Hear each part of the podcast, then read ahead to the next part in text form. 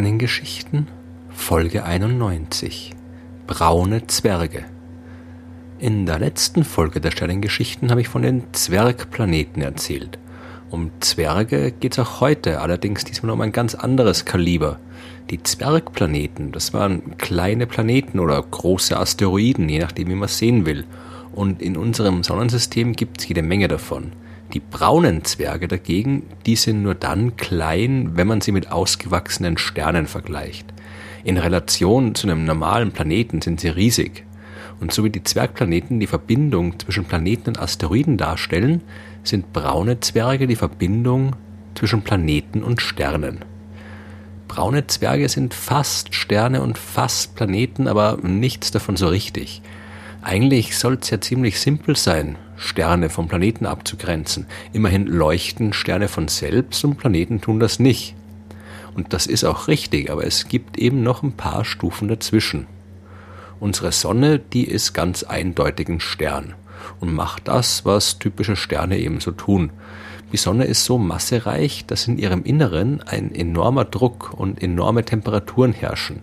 Die ganzen gewaltigen Gasmassen, die Sonne ist ja immerhin 300.000 Mal schwerer als die Erde, diese ganzen Gasmassen drücken so stark auf das Zentrum, dass Temperaturen von mehr als 10 Millionen Grad herrschen. Die Atome des Wasserstoffs, aus dem die Sonne ja hauptsächlich besteht, die flitzen bei diesen Temperaturen so schnell hin und her, dass sie bei einer Kollision nicht mehr aneinander abprallen, sondern miteinander verschmelzen können und dabei Helium bilden dabei wird Energie frei, die in Form von Strahlung nach außen drängt. Dabei kollidiert die Strahlung ständig mit den diversen Atomen und übt so einen nach außen gerichteten Druck aus. Und dieser Druck, der wirkt dem nach innen drückenden Gasmassen entgegen und hält den ganzen Stern im Gleichgewicht. Und ganz simpel gesagt ist das der Zustand, der einen Stern ausmacht. In seinem Inneren wird Wasserstoff zu Helium fusioniert. Die frei werdende Strahlung, die sorgt dafür, dass die ganze Angelegenheit weder kollabiert noch explodiert, sondern alles im Gleichgewicht bleibt. Ob Wasserstoff zu Helium fusionieren kann, das hängt jetzt von der Temperatur im Kern ab. Die Temperatur hängt von der Masse ab, die von außen auf das Zentrum drückt, und man kann relativ einfach berechnen, wie viel Masse dafür nötig ist. Ungefähr das 75-fache der Masse von Jupiter das entspricht ungefähr dem 0,07-fachen der Masse unserer Sonne. Damit ist schon mal klar, dass es auch viel kleinere Sterne geben kann als unsere Sonne. Und es sollte andererseits auch klar sein, was ein Stern ist und was nicht. Alles mit mehr als 75 Jupitermassen ist ein Stern und alles darunter ist ein Planet. Aber so einfach ist es halt leider nicht. Denn es kann ja nicht nur Wasserstoff zu Helium fusionieren. Es gibt auch noch andere Möglichkeiten. Wasserstoff ist das simpelste aller Atome und besteht normalerweise nur aus einem positiv geladenen Proton als Atomkern, das von einem negativ geladenen Elektron umkreist wird. Aber es existieren auch Variationen davon, die sogenannten Isotope. Und eins dieser Isotope des Wasserstoffs heißt Deuterium und hat einen Kern, der aus einem positiv geladenen Proton und einem negativ geladenen Neutron besteht. Auch Deuterium kann zu Helium fusionieren und das schon bei viel niedrigeren Temperaturen. Dafür reichen schon die Temperaturen aus, die knapp 13 Jupitermassen in ihrem Zentrum erzeugen können. Dann findet dort Fusion statt und Energie wird frei.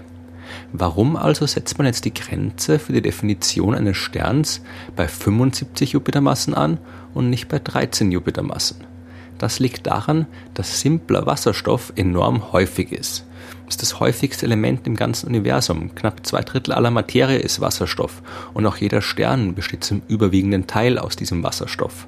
Deuterium dagegen, das ist vergleichsweise selten und in einem typischen Stern findet man davon nur sehr, sehr wenig. Ein Himmelskörper, der mehr als 13, aber weniger als 75 Jupitermassen hat, kann also zwar Deuterium fusionieren, aber nicht den normalen Wasserstoff. Und weil viel weniger Deuterium vorhanden ist als Wasserstoff, kann er diese Fusion nur für recht kurze Zeiträume aufrechterhalten, ein paar hundert Millionen Jahre höchstens, und eben nicht viele Milliarden Jahre wie ein echter Stern. Und außerdem wird bei dieser Deuteriumfusion sehr viel weniger Energie frei. Ein Himmelskörper, der Deuterium fusioniert, aber keinen Wasserstoff, der leuchtet also viel schwächer und kürzer, als es ein echter Stern tun kann. Und diese Himmelskörper, die glimmen also nur so ein bisschen vor sich hin, bevor ihr Feuer dann ausgeht und die langsam immer kälter werden, ohne neue Energie zu erzeugen. Die sind also tatsächlich so eine Art Mittelding zwischen Stern und Planet. Die Existenz solcher Objekte, die wurde schon 1963 vom Astronomen Shiv Kumar vorhergesagt. Ihren Namen haben sie dann aber erst 1975 bekommen. Da hat die Astronomin Jill Tarter die Bezeichnung brauner Zwerg vorgeschlagen. Der Name ist aber eigentlich irreführend, denn wie gesagt, Zwerge sind die Objekte nur im Vergleich mit anderen echten Sternen und die sind auch nicht wirklich braun. Die leuchten eigentlich eher schwach rötlich. Aber die Bezeichnung roter Zwerg, die war schon für die Gruppe der kleinsten echten Sterne vergeben. Und mittlerweile hat sich das braune Zwerg halt eingebürgert. Ob es braune Zwerge auch tatsächlich geben kann, das war lange Zeit nicht klar, da die selbst nur sehr schwach bzw. gar nicht leuchten, waren die im Vergleich zu den hellen Sternen nicht so einfach zu entdecken. Die Leute, die braune Zwerge finden wollten, die sind vor dem gleichen Problem gestanden, das auch die äh, Forscher hatten, die Planeten bei anderen Sternen gesucht haben. Erst Ende der 1980er Jahre war die Technik so weit fortgeschritten, dass man wirklich ernsthaft daran denken hat können, braune Zwerge zu finden. Und der erste zweifelsfreie Nachweis, der ist dann auch im gleichen Jahr gelungen, als man den ersten extrasolaren Planeten gefunden hat, 1995. Da wurde die Entdeckung eines kleinen Himmelskörpers bekannt gegeben, der sich im Sternhaufen der Plejaden befindet. Dieses Objekt hat den Namen Teide 1, ist 55 mal schwerer als Jupiter und mit ziemlicher Sicherheit ein brauner Zwerg. In den 1990er Jahren, da gab es ziemlich viele Diskussionen über braune Zwerge.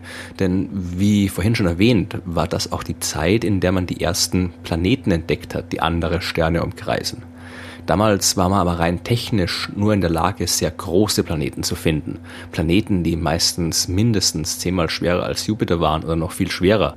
Jedes Mal, wenn also ein neuer Planetenkandidat entdeckt worden ist, haben die Leute angefangen darüber zu diskutieren. Ist das jetzt ein Planet oder ist es ein brauner Zwerg? Obwohl braune Zwerge ja mindestens genauso interessant sind wie Planeten, wollten alle unbedingt Planeten entdecken. Und die konkurrierenden Teams haben versucht, äh, den anderen Arbeitsgruppen ständig die Entdeckung des Planeten abzusprechen, weil das ja nur ein brauner Zwerg ist. Und erschwerend kam hinzu, dass man damals auch die Massen der gefundenen Objekte noch nicht sehr genau bestimmen konnte und eben jede Menge Raum für Diskussion und Spekulation übrig war. Man fragt sich damals und macht das heute oft immer noch, ob man die Unterscheidung zwischen Planet und brauner Zwerg vielleicht nicht durch die Eigenschaft der Fusion definieren sollte, sondern durch die Entstehung. Ja, Sterne entstehen durch den Kollaps großer Gaswolken. Wenn die unter ihrem eigenen Gewicht zusammenfallen und immer dichter werden, wird es innen drin irgendwann heiß genug, damit die Fusion einsetzen kann. Planeten dagegen die wachsen aus kleinen Bausteinen immer weiter an. Staub ballt sich zu kleinen Gesteinsbrocken zusammen, die wieder zu großen Asteroiden anwachsen, die schließlich Planeten bilden. Wenn braune Zwerge jetzt ebenfalls aus dem Kollaps von Gaswolken entstehen, dann sollte man sie als Sterne klassifizieren, sagen die einen. Und wenn ein Planet durch sukzessives Wachstum mehr als 13 Jupitermassen ansammelt, dann sollte man ihn trotzdem immer noch als Planet bezeichnen und nicht als brauner Zwerg. Genauso wie man eben ein Objekt Stern nennen sollte, wenn es auch den Kollaps einer Wolke entsteht und weniger als 13 Jupitermassen hat. Aber da man sowieso keine Möglichkeit hatte, die Entstehung des Himmelskörpers einwandfrei nachzuweisen, war das eine recht fruchtlose Diskussion. Und am Ende waren die Instrumente sowieso gut genug geworden, dass man problemlos echte Planeten finden konnte und die ständige Streiterei um die Klassifikation hat dann vorerst aufgehört. Die Planetensucher, die haben sich auf die Planetensuche konzentriert aber auch die Suche nach den braunen Zwergen ging weiter, auch wenn die von deutlich weniger medialen Rummel begleitet worden ist. Die Namen der Entdecker des ersten extrasolaren Planeten, die kennen heute die meisten astronomieinteressierten Menschen. Michel Mayor und Didier Queloz von der Universität Genf haben diesen ersten Planeten im Jahr 95 gefunden. Aber wer weiß schon, wie die Entdecker des ersten braunen Zwergs heißen? Fürs Protokoll hier, es waren Rafael Rebolo, Maria Rosa Zapatero Osorio und Eduardo Martin vom Astrophysikalischen Institut der Kanarischen Inseln. Braune Zwerge sind faszinierende Objekte. Die können, so wie auch Planeten, einen echten Stern umkreisen. Entweder alleine oder mit anderen Planeten. Die können aber auch allein ohne Stern durchs All ziehen. Es gibt Systeme, die aus zwei braunen Zwergen ohne Stern bestehen. Es gibt braune Zwerge, die vom Planeten umkreist werden. Es gibt alle möglichen Kombinationen.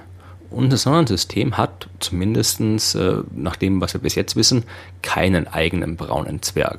Wenn, dann muss sich so ein Objekt sehr, sehr weit entfernt befinden und seine Runden am alleräußersten Ende des Sonnensystems ziehen. Ansonsten hätten wir den gravitativen Einfluss schon längst entdeckt. Aber nach allem, was wir bis jetzt wissen, sind braune Zwerge durchaus häufig. Warum auch nicht? Es wäre seltsam, wenn immer nur große Sterne entstehen und kleine Planeten und der ganze Bereich dazwischen leer bleiben würde. Die Untersuchung brauner Zwerge, die kann uns viel darüber verraten, wie und unter welchen Bedingungen Sterne bzw. sternähnliche Himmelskörper wie braune Zwerge überhaupt entstehen. Die befinden sich vermutlich überall in unserer Milchstraße, aber da sie nur sehr schwach leuchten, sind sie halt schwer zu sehen und wir haben erst wenige gefunden. Die neuen Weltraumteleskope, die werden das ändern. Gaia zum Beispiel, das ich in der Folge 88 der Sternengeschichten schon vorgestellt habe, das wird in den nächsten Jahren ein paar tausend neue braune Zwerge finden. Und wir werden sehr, sehr viel von ihnen lernen. Eins ist aber jetzt schon klar. Genauso wie die Grenze zwischen Asteroiden und Planeten fließend ist, ist das auch die Grenze zwischen Planeten und Sternen. Eine Grenze gibt es eigentlich nicht. Es gibt nur jede Menge sehr interessante Himmelskörper.